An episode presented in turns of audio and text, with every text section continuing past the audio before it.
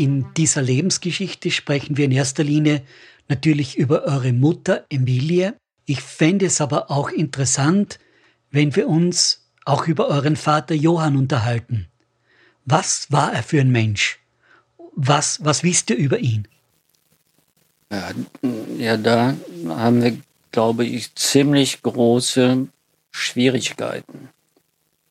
Also wir beide auf jeden Fall. Ich weiß, dass er äh, seine einzige Tochter über alles geliebt hat. Mutter hat immer erzählt, der war ja häufig den ganzen Tag unterwegs, kam erst spät Nachmittag, abends zurück.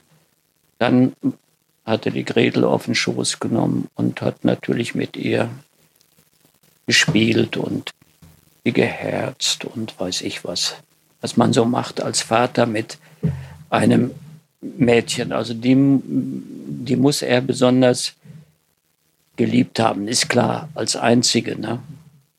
Die, sie hätten gern noch ein Mädchen gehabt, das sollte ich sein. Na gut, es hat nicht sollen sein. Äh, ja, der muss also dann, äh, insofern gehe davon aus, dass er äh, Familienmensch war, dass er gern äh, mit der Familie zusammen war. Aber in dieser Zeit, es sind zehn Jahre, in die die zusammen waren, 34 geheiratet, nachdem der Horst schon geboren wurde. Der Horst ist also aus heutiger Sicht ein uneheliches Kind. Horst wurde geboren und drei, vier Monate später haben die, glaube ich, erst geheiratet. Da waren auch so Probleme mit der mit der Mutter, die Oma Marie, die hatte da seltene Einstellung, die wollte den ja nicht haben als äh, Schwiegersohn. Der war ihr zu fein, der hatte zu, zu feingliedrige Hände offensichtlich. Es war kein Bauer, der konnte nicht zupacken. Und gerade weil das so war, hat die Emilie sich für den interessiert. Ihr wurde ein Bauer angeboten, das hat sie mir auch immer erzählt. Aber die hat den strikt abgelehnt. Weil der schon Kinder hatte auch. Ja, der hatte Kinder, aber auch ein zweiter Bauer, die wollte keinen Bauern. Und deswegen hat sie sich für den Johann entschieden, weil der, der das war ein feiner Mann. Der war zu der Zeit äh, 34, äh, 33, als sie heirateten. Und ja. sie war. Sie war sieben vier, Jahre jünger. Sieben Jahre jünger. Werner, du hast es geschildert, dass die Gretel so nicht, vielleicht nicht das Lieblingskind, aber dass euer Vater trotzdem eine intensive Beziehung hatte zu Gretel. Siehst du das auch so, Gretel? Hm, kann ich mich nicht so sehr daran erinnern. Aber wo wir wohnten, da in der Nähe war ja das Gericht, ne? Und hat meine Mutter immer erzählt. Und das waren ja nur ein paar Schritte und ich wäre da immer hingegangen und hätte mich da hingesetzt und auf ihn gewartet. Aber ich habe hab nicht so viele Erinnerungen. Wie alt war ich denn da? Drei? Drei Jahre? Drei, vier Jahre? Ja, dass wir schon mal mit dem Fahrrad gefahren sind und haben die Oma besucht. Kann ich mich an so Sandwege erinnern, wie ähnlich wie hier in Lüneburg. Aber da geht es dir dann nicht Sonst so, nicht. wie es äh, mir zum Beispiel immer wieder geht. Und das habe ich versäumt. Ich habe nie gefragt, so nach, nach äh, Johann, nach ihrem Mann. Wie habt ihr euch kennengelernt? Wie war euer Verhältnis? Wie war das Verhältnis von Johann zu den Kindern oder sowas? Hat, äh, hat sie eigentlich nachher im Alter, als sie von dir gepflegt wurde, hat die denn nicht darüber erzählt oder mhm. hast du die nicht danach gefragt? Das ist doch unheimlich interessant. Warum hat man sie denn nicht gefragt nach dem Verhältnis zu ihrem Mann? Das waren zehn Jahre und die hat immer geschwärmt von den tollen Jahren, die sie mit ihrem Mann hatte. Aber der Mann hat ja nicht nur im Amtsgericht gearbeitet. Also Gefangene, polnische Schwarzschlechter oder was ich, das sind alles kleine Krimi Kriminalfälle gewesen, die die äh, begangen haben. Die musste der dann zur Gerichtsverhandlung führen, dann wieder zurück äh, in diese Zelle, wo sie aufbewahrt wurden und solche Sachen, solche Tätigkeiten hat er als Justizwachtmeister gemacht. Und äh, der kam morgens, und der war nicht nur in diesem Odolanov beschäftigt, sondern der musste auch zu einem übergeordneten Gericht nach in eine Stadt Milic und die ist 40 Kilometer entfernt. Und da hat er auch solche ähnlichen äh, Aufgaben gehabt. Ne? Und dann war der kaum in der Familie. Also die Hauptarbeit ähm, hat natürlich wieder die Mutter Emilie gemacht. Ne? Er, er, er hat zum Beispiel nicht im Garten gearbeitet oder so.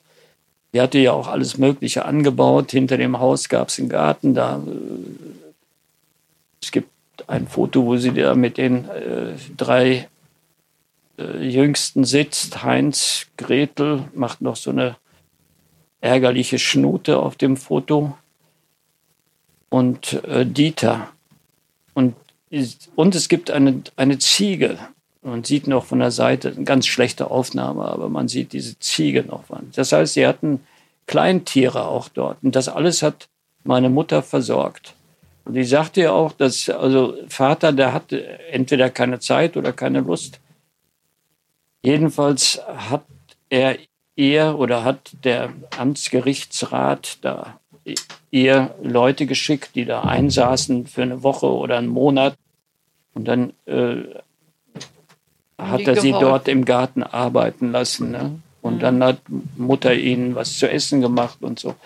Die hatten also dann während dieser Zeit, wo sie dann äh, gearbeitet haben, hatten sie eigentlich, hatten sie es ganz gut bei ihr. Ne? Also das hat sie auch immer erzählt, dass, äh, dass die ihr geholfen haben. Und dann hatte sie bei sechs Kindern in der Zeit auch äh, ein Kindermädchen. Sie war ja äh, eine Mutter, die ein goldenes Mutterkreuz bekommen hat. Das hat sie sich auch abgeholt am Amt. Und angeblich, aber das habe ich nie so rausbekommen, soll sie auch äh, in der Partei gewesen sein. Und der Vater war der Ansicht, einer von uns beiden muss in die Partei gehen, sonst machen die mir Schwierigkeiten. Und dann ist, aber ich, also offizielles weiß ich nicht, ich habe es nur so am Rande mal erfahren. Ich weiß nicht, ob es da äh, Listen gibt, wo man das nachsehen kann. Aber jedenfalls, das Mutterkreuz hat lange bei uns rumgelegen und irgendwann ist es dann mal verschwunden. Kann sein, dass ein Enkel von ihr das gut fand und mitgenommen hat. Ne? Das ist ein sehr schönes Emaille, blau mit Gold, der deutschen Mutter. Und auf der Rückseite ist dann die Unterschrift von dem Adolf. Ja, und das hat sie da, das hat sie in Empfang genommen. Also das hätte sie nicht verweigern können. Ne? Das hätte Probleme gegeben. Er war ja äh, Beamter. Aber ansonsten, ansonsten hatte er einen relativ guten Ruf offensichtlich äh, als Justizwachtmeister dort, weil nämlich äh, nach dem Krieg hat sie auch dadurch ein paar Vorteile gehabt. Da waren Leute, die in dem Knast kleine Vergehen, wie ich schon sagte, Schwarzschlachten oder so. Und die sind äh, von ihm immer gut behandelt worden. Die Folge war, dass sie dann auch von denen zum Beispiel so einen Sack Zucker bekommen hat oder so. Also die ist dann bevorzugt auch behandelt worden von den Polen. Ich glaube, das ist auch der Grund dafür, dass wir das da äh, noch fünf, sechs Jahre ausgehalten haben. Ne? Dass, dass immer wieder Polen da waren, die äh, den Vater kannten und die gesagt haben, der Johann war ein anständiger Kerl. Der hat uns geholfen. Also das habe ich mehrfach gehört und man spürt sowas ja auch. Ne? Deswegen, wir, wir mussten nicht leiden unter denen. Die haben uns nicht verprügelt oder sonst was, was ja oft. Äh, aber die, die äh, ja, die die schlecht behandelt haben, die sind ja auch nicht da geblieben, die sind ja meist geflohen. Also von daher muss der also, wie man heute sagt, ein feiner Kerl gewesen sein.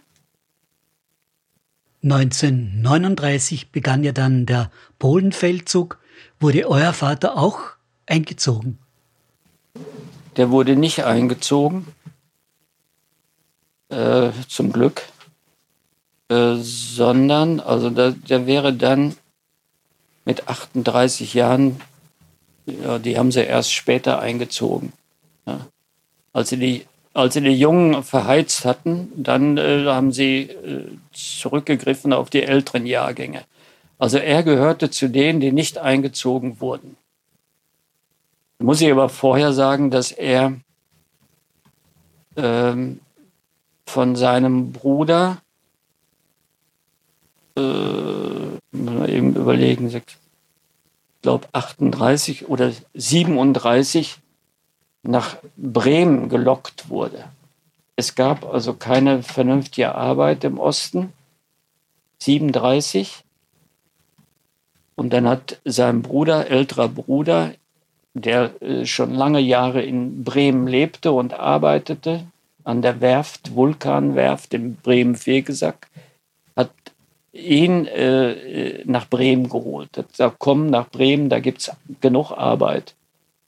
Kein Problem. Das muss 37, 38 gewesen sein. Und dann hat er diese Jahre dort an der Vulkanwerft gearbeitet.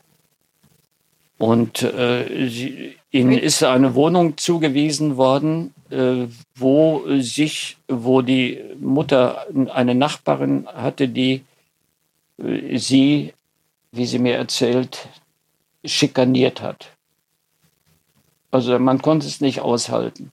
Ne, die kam aus dem Osten, das war wahrscheinlich eine Bremerin, eine Einheimische, und die hat dann immer bei jeder Gelegenheit Probleme bereitet. Und das gefiel ihr natürlich überhaupt nicht, das war sie nicht gewöhnt. Und daraufhin hat sie wohl äh, gesagt, wir gehen wieder zurück nach Osten in die Heimat. Und dann ergab sich ja diese Geschichte mit Polen und dem Feldzug, September.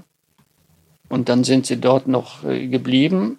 Und dann hat sie im Oktober den Dieter bekommen, den dritten Jungen, Oktober 39, also nach dem Einzug. Ja, und äh, daraufhin gab sich die Gelegenheit wieder zurück in die alte Heimat, in die bäuerliche Gegend, Niederschlesien, Mariendorf, Ostrowo. So, in Mariendorf haben die Deutschen ihm einen landwirtschaftlichen Betrieb angeboten von einem Polen. Die Polen sind ja rausgeworfen worden. Da war ein Pole im Dorf, Mariendorf, und den hat man praktisch enteignet, aus seiner Landwirtschaft rausgeschmissen. Und da ist der Johann mit seinen drei Kindern rein. Aber das dauerte nur ein halbes Jahr. Er hat gesagt, ich arbeite nicht in einem Betrieb, was ehemals einem Polen gehörte. Das mache ich nicht. Außerdem hatte er auch kein, keine Lust auf landwirtschaftlichen Betrieb und bäuerliche Tätigkeit. Das wollte der nicht. Kein Mann, der arbeiten wollte mit den Händen. Ja, und dann kam wieder, wieder ein Bruder. Äh, ich glaube, das ist der, der ist ein bisschen älter als unser Vater. Der hatte schon einen Justizwachtmeisterposten. Ich weiß nicht in welcher Stadt, war irgendwo auch in dem äh, von, Polen, äh, von den Deutschen besetzten polnischen Gebiet.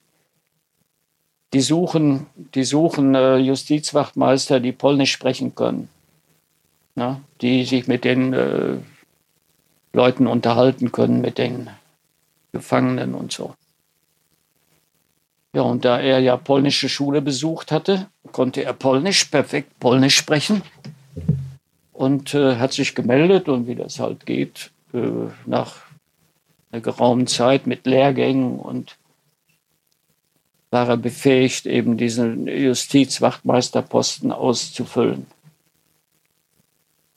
Und dann ist er 49, von 40 bis 45 eben Justiz Wachtmeister gewesen und brauchte somit nicht äh, an die Front und in den Krieg. Der ist also nicht eingezogen worden. Er ist, nicht, er ist nie Soldat gewesen. Ach so, aber er war doch in Gefangenschaft, oder? Ja. das ist auch noch so ein dunkles Kapitel. Das war im Februar 45.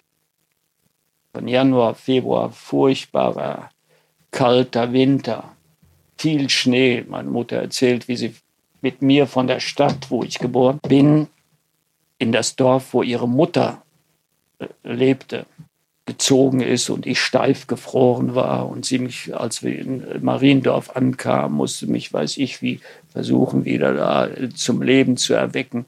Also das muss ganz schrecklich gewesen sein. Da ist sie, sie mit mir darüber. Und der Vater Johann, die Kinder auch, die müssen ja dann auch irgendwie mitgekommen sein, weil man, die Polen haben uns ja aus dem Haus rausgeworfen, in dem wir gewohnt haben. Und dann äh, wird immer wieder erzählt, der Vater ist von Adelnau nach Milic, da wo ein weiteres Gericht ist, da in diesem Milicer Gegend, da wohnte die Schwester und die hatte einen größeren Bauernhof. Dort wollte er, weil ihre Schwester mit dem Mann wohl schon abgehauen ist, wollte er nach dem Rechten sehen und die Kühe füttern. So ist die Version. Ich weiß es nicht, ob das nun wirklich zutrifft der wird ja nicht in Uniform dahin äh, gegangen sein, weil dann hätten sie ihn ja sofort geschnappt. Also kann, kann es sein, dass er sich dorthin begeben hat? Aber das habe ich nie gefragt, ob der mit Uniform oder ob er in Zivil dahin gegangen ist. Wissen wir nicht. Leider nicht gefragt. Vielleicht weiß, wusste das die Mutter ja selbst nicht. Nee, Jedenfalls soll er da angeblich hin. Und da müssen ihn irgendwie Polen entdeckt haben und haben ihn äh, in so ein Internierungslager gestopft. Die gab es damals, wo man alle Deutschen so äh, arbeitsfähigen, ja, so wie die Deutschen das damals in der Ukraine, in Weißrussland, Polen gemacht haben, ne, junge, kräftige Leute und so, alle interniert und dann ab in den Westen in die Fremdarbeiterbarackenlager. Äh, so haben es die Deutschen mit denen gemacht, jetzt machen es die Polen und Russen mit uns. So, und so muss das auch gewesen sein. Man hat ihn in so ein Internierungslager gesteppt. Da waren Frauen, Männer, die warteten darauf, von den Russen abtransportiert zu werden. Das waren wahrscheinlich auch ganz miese Bedingungen unter denen, die da in diesem Internierungslager gelebt haben. Verständlich alles, die Deutschen haben es ihnen wunderbar vorgemacht. So, und da äh, ist er auch noch gesehen worden vom Bekannten. Ich, wir haben den Johann da gesehen, in diesem äh, großen Internierungslager. Weiß nicht, ob das auf offenem Felde war oder so, so, wie die Amerikaner, die hier zum Beispiel auch gefangen haben. Das ging aber bei denen nur zwei, drei Tage. Ja, und dann haben die Polen diese Gefangenen den Russen übergeben. So nach dem Motto, hier habt ihr sie, macht, was ihr wollt damit. So, dann ist er, das war doch im Februar, das geht aus den russischen Papieren hervor, im Februar haben die Russen äh, eben diese Gefangenen übernommen und haben sie dann transportiert in Gefangenenlager der gesamten Sowjetunion wir haben immer gedacht, der ist bestimmt nach Wolkuta, hieß das äh, Lager, wo die Kohle abgebaut wurde in Sibirien. Der ist bestimmt in diese Richtung, so in den Gulag. Äh, Wolkuta. Immer gedacht, der ist in der Kälte irgendwo äh, geblieben. Aber dann, die Mama hat immer gedacht, die Polen hätten ihn umgebracht. Hat sie aber immer gesagt. Also das habe ich nie gehört. Nee? Nein. Doch. Nein egal. Ja. Äh, äh, das, was ich jetzt erzähle, ist zunächst mal Tatsache. Polnisches Internierungslager an die Russen übergeben, äh, verteilt auf die Sowjetunion, wo immer man die braucht. So, und ein Transport ging nach Georgien. Weiß nicht, muss man wahrscheinlich auch durchs, durchs Mittelmeer ein Stück, äh, Schwarze Meer mit dem Schwarze Meer und dann kommt man an die Küste Georgiens und von da geht es an, äh, an den Rand des äh, Kaukasus. Und dort ist er schließlich gelandet in einem äh, Gefangenenlager im Kaukasus. Alles erfahren äh, im Jahre 2001. Also er, er, Mutter Emilie hat in 2001, glaube ich, muss ich nachsehen, ja. erfahren, dass ihr Mann Johann ähm, in russischer Kriegsgefangenschaft verstorben ist. Ich glaube, da war nur äh, 45. Naja, haben wir erfahren, im September, 1. September 45 ist er verstorben. Also vom Februar bis 1. September 45. Äh, das, äh, diesen zweiten Brief hat sie nicht gelesen. Da war nämlich auch das äh, Verhörprotokoll in Russisch. Das haben wir uns natürlich alles übersetzen lassen.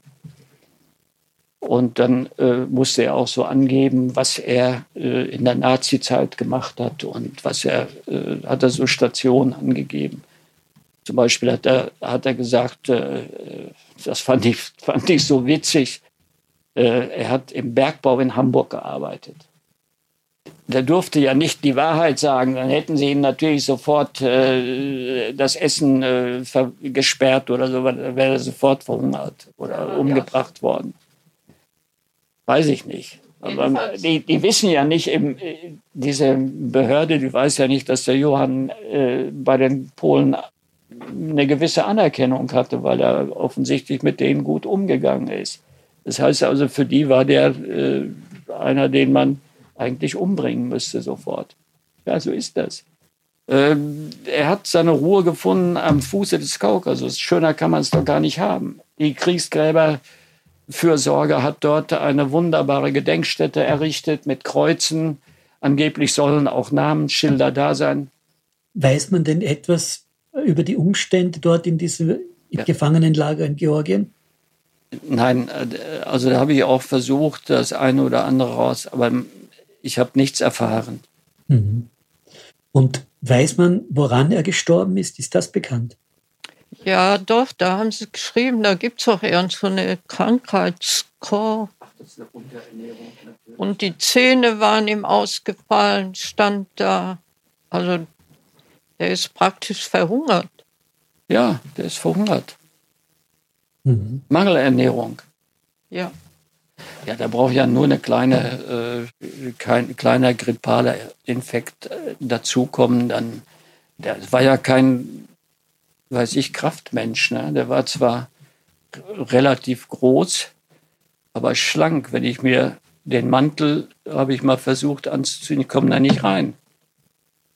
Bin, ich bin auch kein Kraftpotz. Der muss also ein sehr, sehr äh, schlanker Mensch gewesen sein.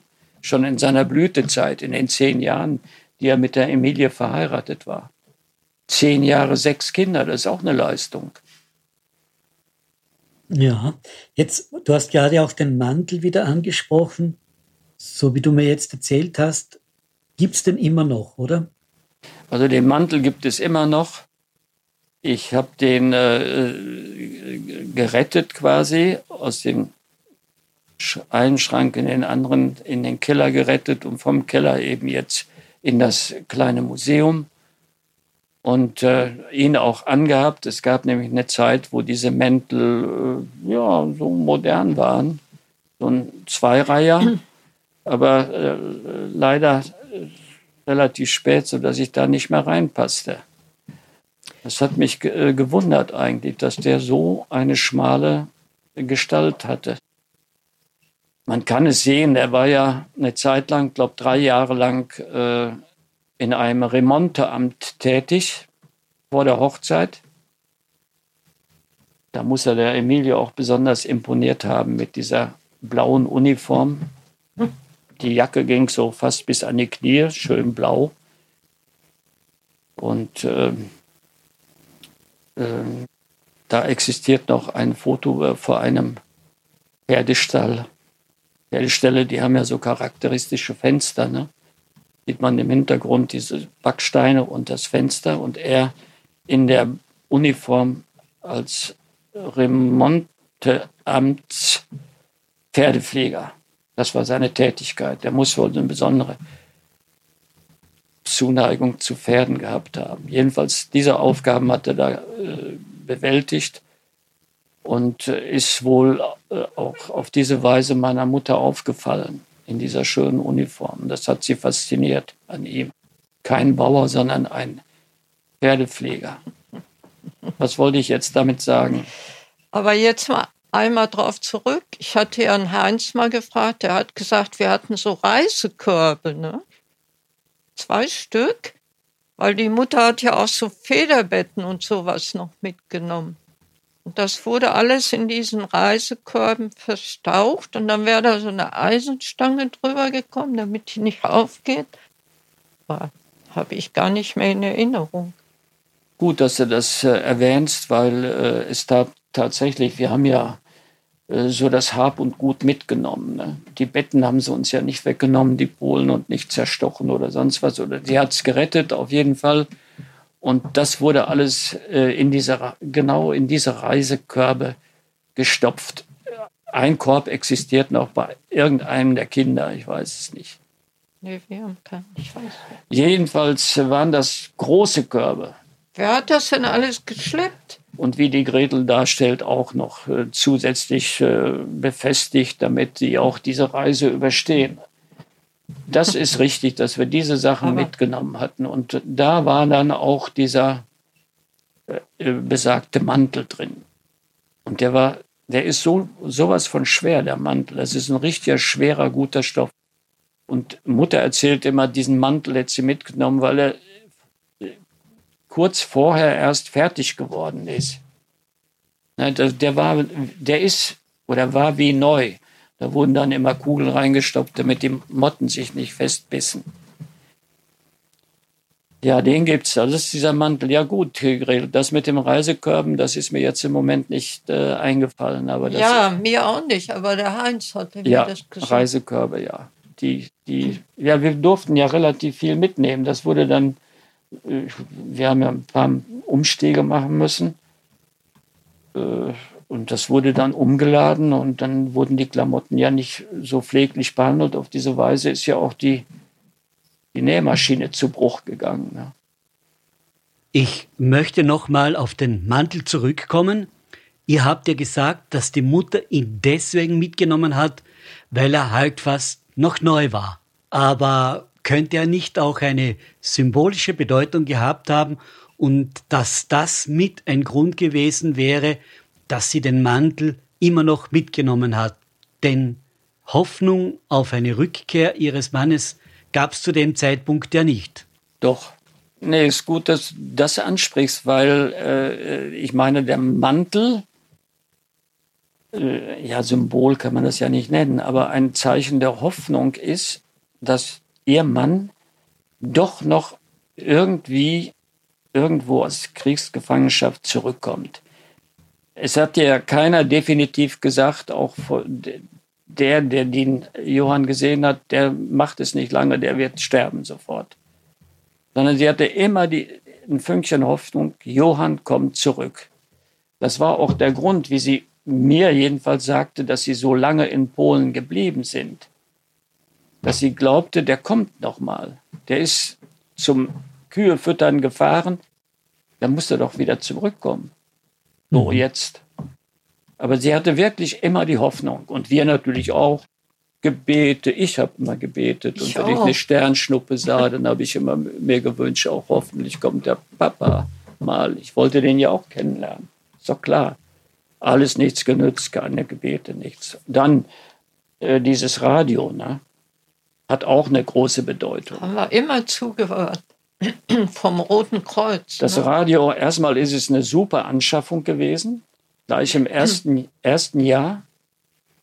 Ich habe dem Radiogeschäft, dem Sohn, Sohn äh, angeboten bei der nächsten, beim nächsten Jubiläum 50, 70 Jahre stelle ich gern das Radio zur Verfügung. Er hat sich aber nicht gemeldet.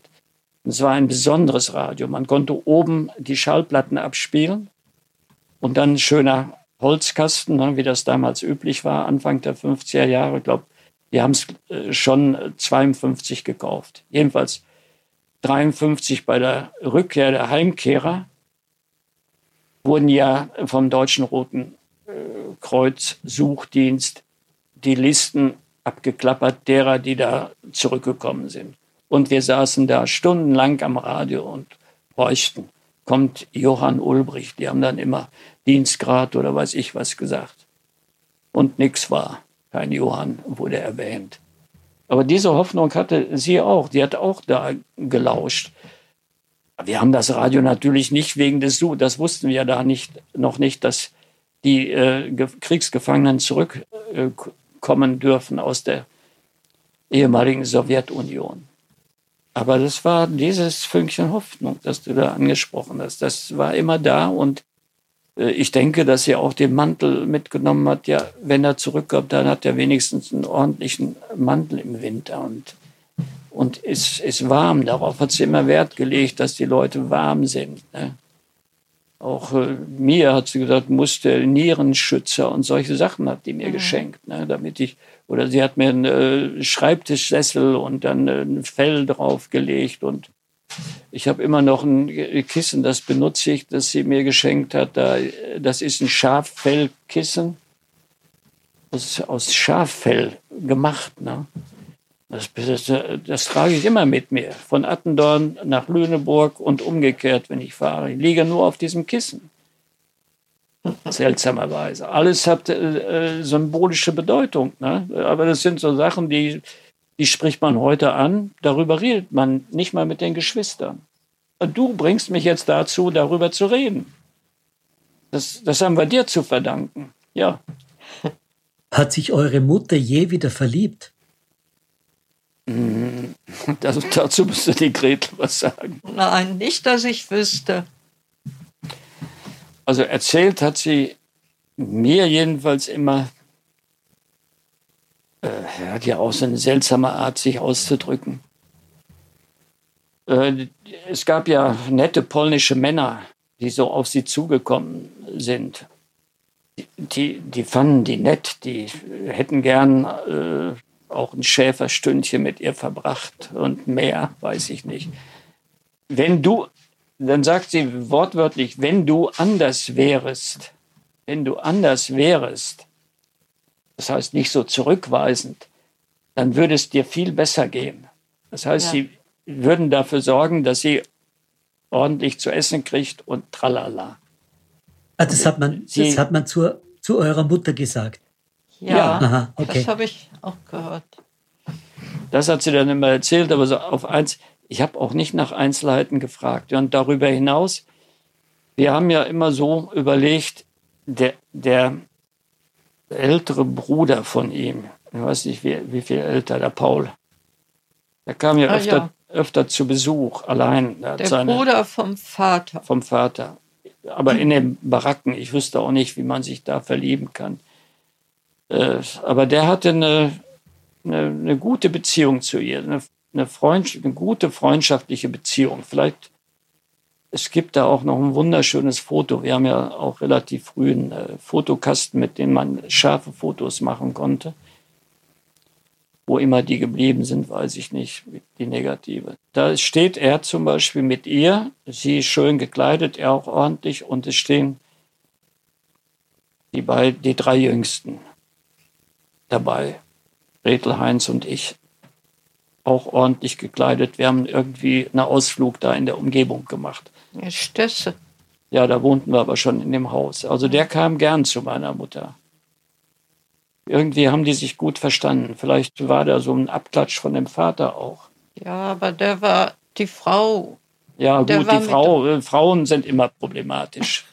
äh, die, die Frau von de, de, ihm. Ja, deswegen ist er vielleicht auch mal am Wochenende zur Emilie gekommen, um äh, ein bisschen abzuschalten. Der war nämlich nachher hier natürlich wieder Justizwachtmeister in einem Zuchthaus. Damals gab es noch Zuchthäuser, wo die Mörder, Mörder einsaßen. Er hat auch die Gretel da mal mitgenommen, die hat da auch ein paar Ferientage verbracht. Und dann haben Zuchthäusler ihr noch äh, so kleine Geschenke gemacht und sowas war ich mal ganz begeistert. Eins war besonders schön. Nee, so ein die Herzchen fand ich furchtbar, die da aus den Fenstern guckten. Ja, sicher. Die, das waren ganz andere Haftbedingungen. Die kann man nicht vergleichen mit heute. Das waren Haftbedingungen wie während der Nazi-Zeit. Ja. Waren noch all die Nazi-Leute an der Regierung, äh, nicht an der Regierung, aber da in diesen Ämtern, es waren alles ehemalige Nazis. Richter und Justizbeamte und äh, auch bei der Bundeswehr sogar noch äh, während der Zeit, als ich da war, hatten wir auch noch Nazi-Feldwebel. Was heißt Nazi? Also die haben gedient halt und haben diese, diese Aktivitäten auf uns übertragen, die sie damals gelernt haben. Nee, mit dem Verliebtsein, da war nicht. Die hat, nee. die, die, also die hätte nie jemanden gefunden, den wir akzeptiert hätten. Das wusste die auch ganz genau. Die hatte davor auch eine gewisse Scheu. Ne? Vor allen Dingen, dass aber es, sie musste ja immer schaffen, schaffen. Die konnte, die hat an solche Sachen gar nicht gedacht. Mhm. die war zu sehr abgelenkt durch dadurch, äh, dass sie die vielen ah. Kinder hatte und mhm sich darum kümmern und sorgen musste. Die, der Freiraum war einfach nicht da.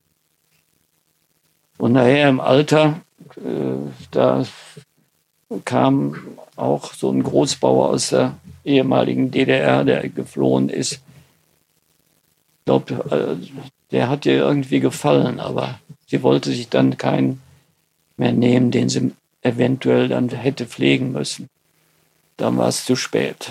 So hat sie dann ihre, ihren Lebensabend ganz gut gemeistert. Sie hatte ja immer zu tun. Das war das Tolle daran, dass sie immer in Bewegung war. Wir haben jetzt über die alte und die neue Heimat gesprochen. Gibt es so etwas noch wie eine Verbundenheit mit der alten Heimat? Mit der alten Heimat, äh, ja, da sind wir schon mal hingefahren. Das heißt zweimal, aber einmal war ich mit unserem Sohn und Schwiegertochter, aber dann habe ich noch nicht mal unseren alten Ort gefunden, wo ich zur Schule ging. Weil das ja alles polnische Namen sind.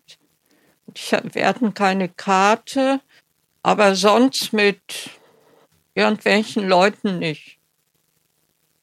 Mhm. Also es zieht uns da eigentlich nichts hin. Mhm. Und da wohnen auch keine Verwandten. Bekannten. Also ich bin zweimal da gewesen.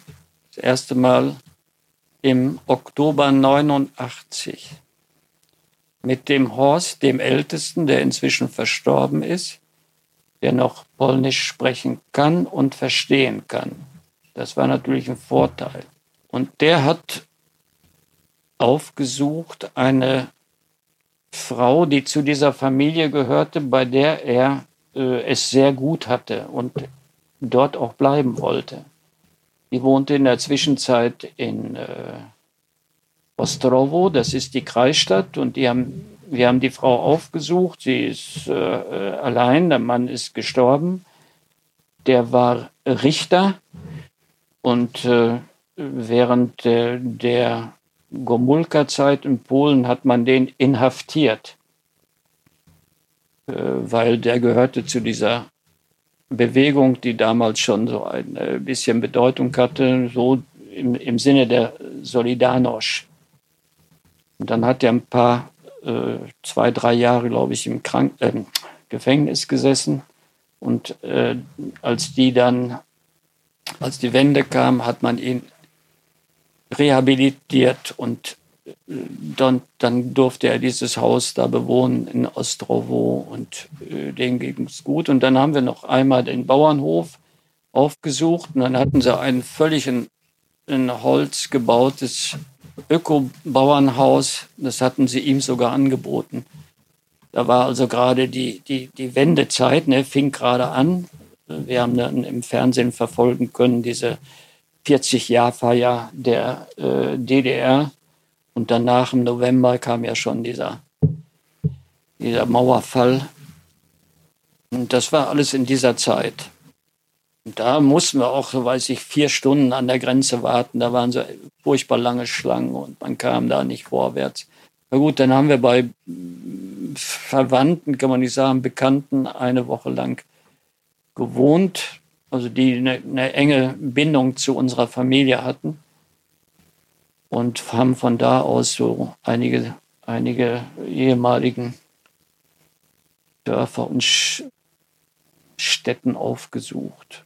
Und das war mit ihm etwas leichter, weil er ja eben Polnisch konnte und dann äh, die Frau des Hauses immer mitgefahren ist und äh, ja und dann dolmetschen konnte. Also da habe ich eigentlich so bewusst äh, kennengelernt, diese kleinen Dörfer, die sich da so in dem weiten Land, was leichte Hügel aufweist, eine sandige Gegend, so ein paar Täler, Urstromtäler, also so eine Gegend, die äh, leicht überflutet werden kann im Herbst und Frühjahr.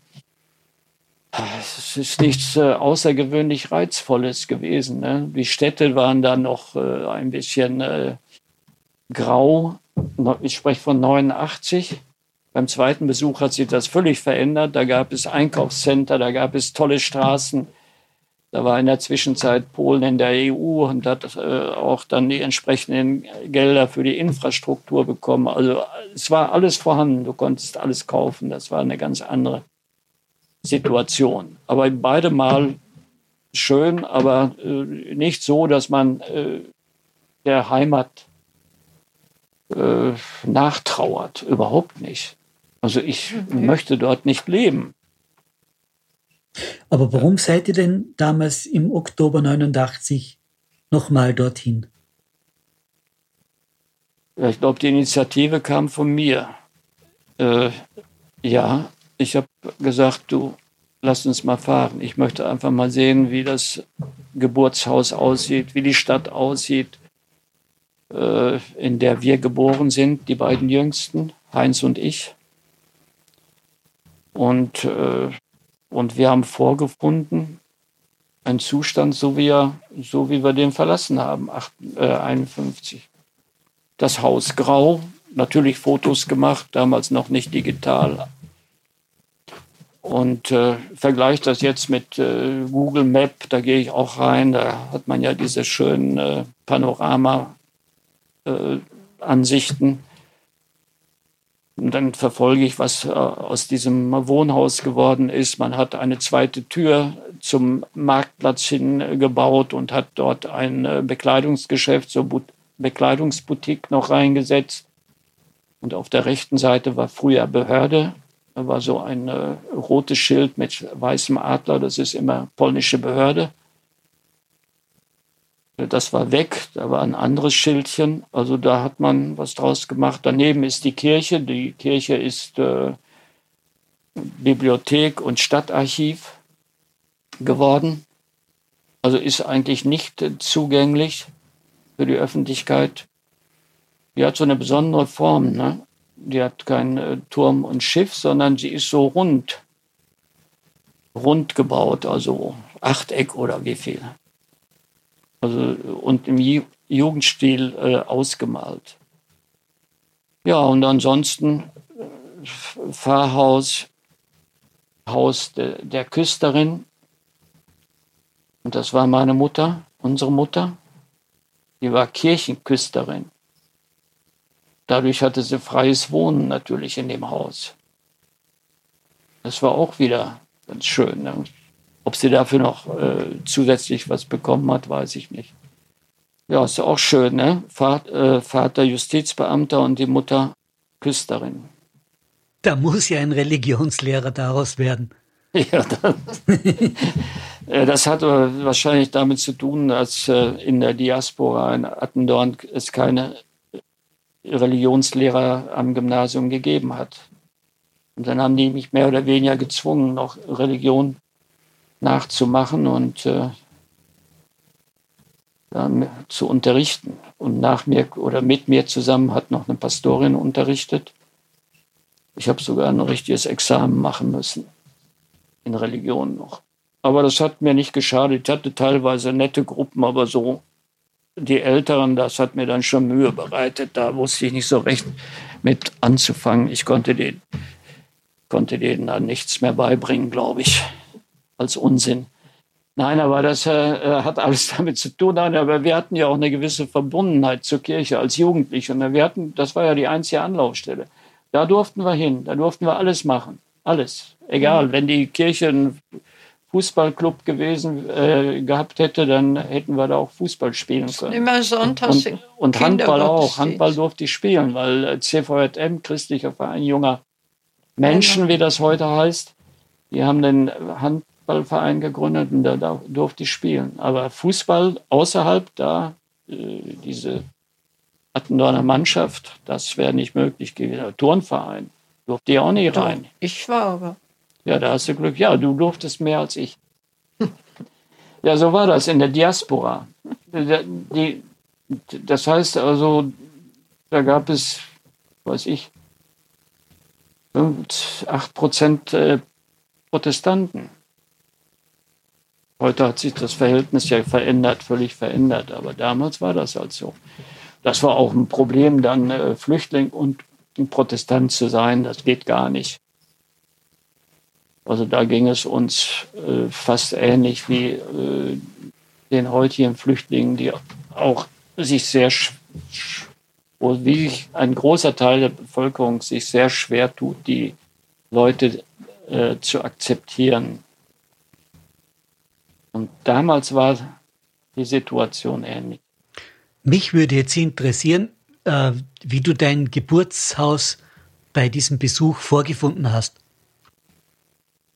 Also in Begleitung eben dieser Gastgeberin sind wir dorthin gefahren, ausgestiegen, geguckt, stand eine ältere Dame, die nur Polnisch sprach, konnte ich also nichts mit anfangen. Der Horst wollte nicht, also ging unsere Gastgeberin auf sie zu und hat äh, mit ihr gesprochen. Hat ihr wohl erzählt, dass wir äh, diejenigen sind, die da ehemals drin gewohnt haben. Aber äh, diese Frau interessierte sich für uns überhaupt nicht. Die beiden haben sich dann, äh, weiß ich, worüber unterhalten. Und äh, wir haben ein bisschen geguckt, einmal in die Straße reingeguckt, dann mal, äh, da war so eine Hoftür, mal reingeguckt auf den Hof, da war ein, äh, so ein größeres Feld mit Rüben, Mohrrüben oder weiß ich, Gemüse oder sonst was. Man guckt ja da nicht so genau hin, mal einen Blick reinwerfen. Da habe ich noch niemals ein Foto von, von dem hinteren Teil, was ich sonst immer gemacht habe. Ja, und dann sind wir wieder gefahren. Das war's dann. Ich habe geguckt, wie die Umgebung aussieht. Und dann sind wir wieder gefahren. Beim zweiten Mal, da war es eine andere Situation. Da hatten wir die Tochter von unserer Gastgeberin und deren Freundin mit. Zwei alte Männer mit relativ jungen Frauen. Und dann haben die gesagt, lass uns doch mal nach Odolanov fahren, da ist äh, Stadtfest. Ja, mit denen dahin, weiß nicht, was. Ja, ziemlich viel getrunken und so. Und dann habe ich äh, mich getraut, äh, holen lassen, glaube ich, die Türen immer offen. Jedenfalls, die, die Tür war offen. Damals gab es nur eine Tür in dem Haus. Und dann bin ich die Treppe rauf und habe mal geguckt. Aber ich habe mich natürlich nicht getraut, eine der, der, inneren Türen zu öffnen. Weil, wenn mich der Pole dann erwischt hätte, hätte ich Probleme bekommen. Ne? Aber nun hatte ich wahrscheinlich schon ein bisschen, bisschen Alkohol getrunken und dann ist man ja meistens etwas mutiger. Ne? und das war die zweite Begebenheit mit meinem Haus. Und da habe ich mir so vorgestellt, hier unten rechts in dem Zimmer bist du von einer Hebamme ans Licht der Welt befördert worden. Ja, so war das auch. Das, das muss das Fenster gewesen sein. Ich habe es nämlich der Mutter gezeigt. Das war das Zimmer, wo mein Bruder Heinz und ich geboren wurden. Ja, und das Haus steht immer noch da, kann man angucken. Vielleicht sind inzwischen äh, junge Menschen, die sagen, komm mal rein, trink mal mal ein oder sowas. Aber der Weg ist zu weit, das sind 1000 Kilometer von uns Sauerland bis nach Odolanov. Jetzt hatte ich so ein bisschen Hoffnung, dass ich vielleicht doch noch mal mit einer Gruppe reisen kann, weil die Stadt Attendorn äh, sich eine polnische äh, mittelgroße Stadt als Partnerstadt ausgesucht hat. Und da gibt es rege Beziehungen und äh, wahrscheinlich auch Reisen hin und her. Die Stadt liegt genau zwischen Breslau und zwischen Odolanov. Also von, von Odolanov aus nach Rawitsch sind es 40 Kilometer und dann nach Breslau sind es ungefähr 80 Kilometer oder, oder 100. Also das wäre noch eine Möglichkeit, aber jetzt sind wir eben hier festgenagelt in Lüneburg. So schließt sich wieder ein Kreis. Werner, du hast im Gespräch vorher schon erwähnt, dass du im Winter 1944, 45 mit deiner Mutter zur Großmutter gereist bist. Du warst da gerade ein, ein Jahr alt. Gretel, weißt du vielleicht mehr über diese Reise? Oh, ich habe mal von der Mama gehört, die Oma hätte dann jemand geschickt zum Pferdewagen und die haben uns dann in Adelnau abgeholt. Und dann sind wir nach zu der Oma, nach Mariendorf. Ja, wenn dir das so erzählt hat, stimmt es. Ne? Ich, ich weiß nur, dass sie sagte, ich wäre, äh, als sie da in Mariendorf ankommen, war ich ja so tiefgefroren. Ja. Tiefkühlkost sozusagen. Aber das kann ja auch nur eine kurze Wegstrecke gewesen sein. Das hätte ja schon gereicht. Ne? Da musste ja. ja nicht der ganze Weg. Das sind ja 14 Kilometer. Das kann ja keiner laufen. Also die Version mit dem Pferdewagen, die wird wohl stimmen. So wird das gewesen sein, ja. Wir sind ja dann zu der, äh, zu ihrer Mutter Marie nach Mariak Mariendorf gekommen. Erstmal. Und dann hat die äh, ehemalige Magd, die jetzt Herrin ist, gewesen ist, die hat uns mehr oder weniger rausgeschmissen.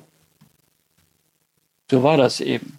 Die, die Mägde haben die landwirtschaftlichen Betriebe übernommen und haben natürlich anfangs Mitleid gehabt und haben sie noch ein bisschen wohnen lassen. Aber dann mussten sie natürlich raus. Wegen Eigenbedarf gekündigt, würde man heute sagen. Vorhin habt ihr geschildert, dass zum Beispiel die Konfirmation ein äußerst festlicher Anlass war, an dem sich die ganze Verwandtschaft traf. Waren große Feste wie Konfirmation, Geburtstage wichtig für eure Mutter? Ganz wichtig. Das war ein ganz wichtiger Bestandteil ihres Lebens. Die Geburtstage zu feiern und vor allen Dingen erwartete sie auch äh, wirklich die äh, Kinder mit, mit ihren Kindern. Das war für die Kinder ganz interessant. Die konnten toben, spielen und äh, jedenfalls die Erstgeborenen, vier, fünf, insgesamt sind es ja 16 Enkelkinder und sechs Urenkel. Und von den sieben, ich meine sieben. Sieben Urenkel. 16 Kinder, sieben Urenkel. Und von den 16 Kindern ja, waren, waren, weiß ich, acht. Acht waren immer da oder mehr. Die Manch, hat also Wert darauf Manchmal gelegt. alle. Ja, das hat es auch gegeben, dass alle kamen. Das war Frühlingsanfang. Das Wetter war oft schön. Man konnte draußen äh, toben, sitzen. Sie hat dann auch immer dafür gesorgt, dass, äh, dass äh, selbstgemachte Nudeln auf den Tisch kamen. Sie hat ja grundsätzlich die Nudeln selbst gemacht. Da war sie Meister, unübertroffen. Im Kochen von äh, Klößen zum Beispiel, unübertroffen, hat keiner solche Klöße je wieder ge gemacht. Unser Sohn versucht das immer wieder, aber es gelingt ihm nicht. Der no. Geschmack will, will nicht sich einfinden. Also sie war immer sehr, sehr großzügig. Also und hat, und hat wirklich toll, tolle Sachen gekocht. Hat sie viel Arbeit gemacht? Aber sehr viel, ja. Sie hat keine Arbeit gescheut. Also äh, ist ja eine, eine Form von Gastfreundschaft. Ne? Mhm. Sie hat das nicht verbal ausgedrückt, aber durch das, was sie auf den Tisch gestellt hat und was sie da gearbeitet hat, da war so viel Gastfreundschaft. Unüberbietbar eigentlich. Das, das muss man sagen. Es war wichtig für Sie auf jeden Fall. Ja, auf jeden Fall. War das dann auch für die Familie wichtig? Auch für die Familie wichtig, ja. Also für den famili familiären Zusammenhalt. Genau. Ja, ich, ich glaube, das, das war auch der, der, Grundstein dafür, dass die diese Ehen da von ihren Kindern äh, 50 Jahre überdauert haben. So ein, ein kleiner Meilenstein. Mhm. Bei aller Differenz, die es gab zwischen äh, Schwiegertochter und Schwiegermutter, hat das alles ganz gut äh, funktioniert eigentlich. Mhm. Jetzt sind ja Feste immer lustig, bisweilen auch turbulent. Gibt es darüber Anekdoten, kleine Geschichten, was zum Beispiel die Kinder so geliefert haben? Ich glaube, darüber konnten die, die Kinder selber viel mehr erzählen, weil die haben uns ja weitgehend äh, im Ungewissen gelassen, was, was diese Zusammenkünfte angeht. Also die haben schon einige interessante Erlebnisse gehabt. Ne? Auch, es wurde ja dann auch alles Mögliche serviert, Eierlikör und ähnliches. Und die Älteren, die haben sich dann häufiger bedient, ne? klammheimlich die Sachen, die standen da ja irgendwo rum und darüber wird dann schon mal erzählt ne? und die Auswirkungen, die sich dann ergeben haben. Das, ich glaube, die können schon eine Menge erzählen. Aber ansonsten verlief das immer relativ harmonisch. Ja. Wir haben uns auch so ja äh, getroffen, äh, weiß ich, zum Jahreswechsel oder so, wurde wechselnd gefeiert auch und man hat dort dann auch übernachtet und so. Also das gibt's. Das ist jetzt weitgehend eingeschlafen. Nur dann hat man sich auf dem Friedhof getroffen. Ne? Das sind jetzt 20 Jahre, seit sie tot ist und sie hat eine äh, eine Grabstätte in Attendorn, eine schöne, vorsichtshalber auf 25 Jahre gepachtet, habe ich gesehen. Das heißt also, ich habe da jetzt Platz drin. Äh, ich habe meiner Frau gesagt, dass ich wahrscheinlich das verlängern werde und äh, mir diesen Platz da reserviere. Und wenn sie will und der Michael und der Sebastian, können wir noch einen dazu mieten für die nächsten 20 Jahre und dann Heute macht man das, ist es ja klein. Mutter ist ja noch äh, traditionell bestattet. Ja, und dann denke ich, dass wir dann wieder zusammenkommen. Wenn sie nicht werden, ja, wenn sie nicht exhumiert werden, da die Knochen oder weiß ich, wie das heute abläuft. Ja, das ist auch noch immer an Totensonntag, haben wir uns dann äh, regelmäßig am Friedhof getroffen. Also die Leute, die da im, im, im Raum Köln wohnen, Bergisch Gladbach, Wermelskirchen. Lorch war auch schon mal dabei. Also der Rhein äh, Lorch, der Älteste, der da im Rheingau bei der Bundeswehr gelandet ist und geblieben ist. Ja, das war immer ganz, ganz nett, diese Zusammenkünfte. Aber leider, leider gibt es das jetzt kaum weniger zurzeit gar nicht mehr. Also alle schon Seit so alt sind. Zwei Jahren. Am Ende des Gesprächs wollte ich von Gretel und Werner wissen, was sie am meisten an ihrer Mutter beeindruckt hat. Und in dem Zusammenhang, woran denken Sie gerne?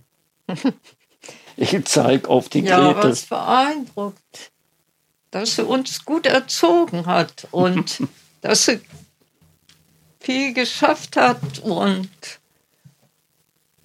ja, was noch? Und dass man da oft dran denkt. Also mich beeindruckt am meisten, dass sie uns relativ viel Freiheit gelassen hat. Wir die Freiheit nicht missbraucht haben, äh, versucht haben, das Beste aus unserer Situation zu machen, auch bildungsmäßig, auch äh, bezüglich der Partnerwahl, auch so ein bisschen gehört haben, wie sie reagiert, was sie davon denkt. Und äh, mich beeindruckt auch, dass sie äh, so ein Beharrungsvermögen hatte. Wenn die äh, gesagt hat, der Junge, der muss zur Oberschule, dann musste der zur Oberschule, ob er will oder nicht. Die hat mir ermöglicht, diese gymnasiale Ausbildung. Ich hatte doch, ich hatte so wenig Selbstwertgefühl, ich habe gedacht, das schaffst du ja gar nicht an der Oberschule. Die hat geputzt, zum Beispiel bei einem, in einem Haushalt, wo zwei Frauen waren. Die eine war auch Kriegerwitwe, aber Büroangestellte, also eine feine, feinere Dame. Da hat sie auch diese Teppiche geklopft. Und diese Frau, bei der sie geputzt hat, gesagt, schicken Sie ihn ja nicht ins Gymnasium, das schafft er nicht. Die haben Latein, die haben das und die haben das. Ja gut, dann habe ich das gepackt. Ja, aber äh, zu verdanken habe ich das ihr. Wenn die nicht ein bisschen Druck gemacht hätte, und die hat auch immer äh, so einen sanften Druck ausgeübt. Ne? Solche Sachen, die äh, fallen einem ja erst so im Laufe des Nachdenkens und des Gesprächs ein. Man, äh, so auf Anhieb fällt einem das ja leider nicht ein immer. Deswegen komme ich jetzt drauf. Und das sind so Sachen, die ich ihr zu verdanken habe. Ne? Ich hätte, ja, was hätte ich gemacht? Und so habe ich doch einen relativ guten Beruf, der mir auch zeitweise Spaß gemacht hat. Und äh, ja, ja. ja, das sind so Dinge, die, die, die mir so in Erinnerung bleiben und äh, ja, wo ich sage, Mutter, das hast du gut gemacht, danke dir, danke dir, danke dir, danke dir. In der Tat eine wirklich ergreifende Geschichte, die ich von Gretel und Werner erfahren durfte. Euch beiden vielen Dank dafür. Ja, äh, wir bedanken uns natürlich bei dir, weil, äh, weil wir viele Dinge äh, reflektiert haben, über die wir uns normalerweise keine Gedanken machen. Und ich denke, dass das eine gute Basis ist für weitere Gespräche mit der Gretel und mit den anderen Brüdern auch. Also es war eine gute Idee. Ich war zwar nicht Feuer und Flamme am Anfang, aber ich muss im Nachhinein sagen, das ist äh, eine, eine wirklich tolle Sache und Dankeschön. Ja, danke. Auch. Sie hörten eine Produktion von Ingo Stoll Audiografie. Moderation, Konzept, Aufnahmetechnik und Musik Robert Gruber.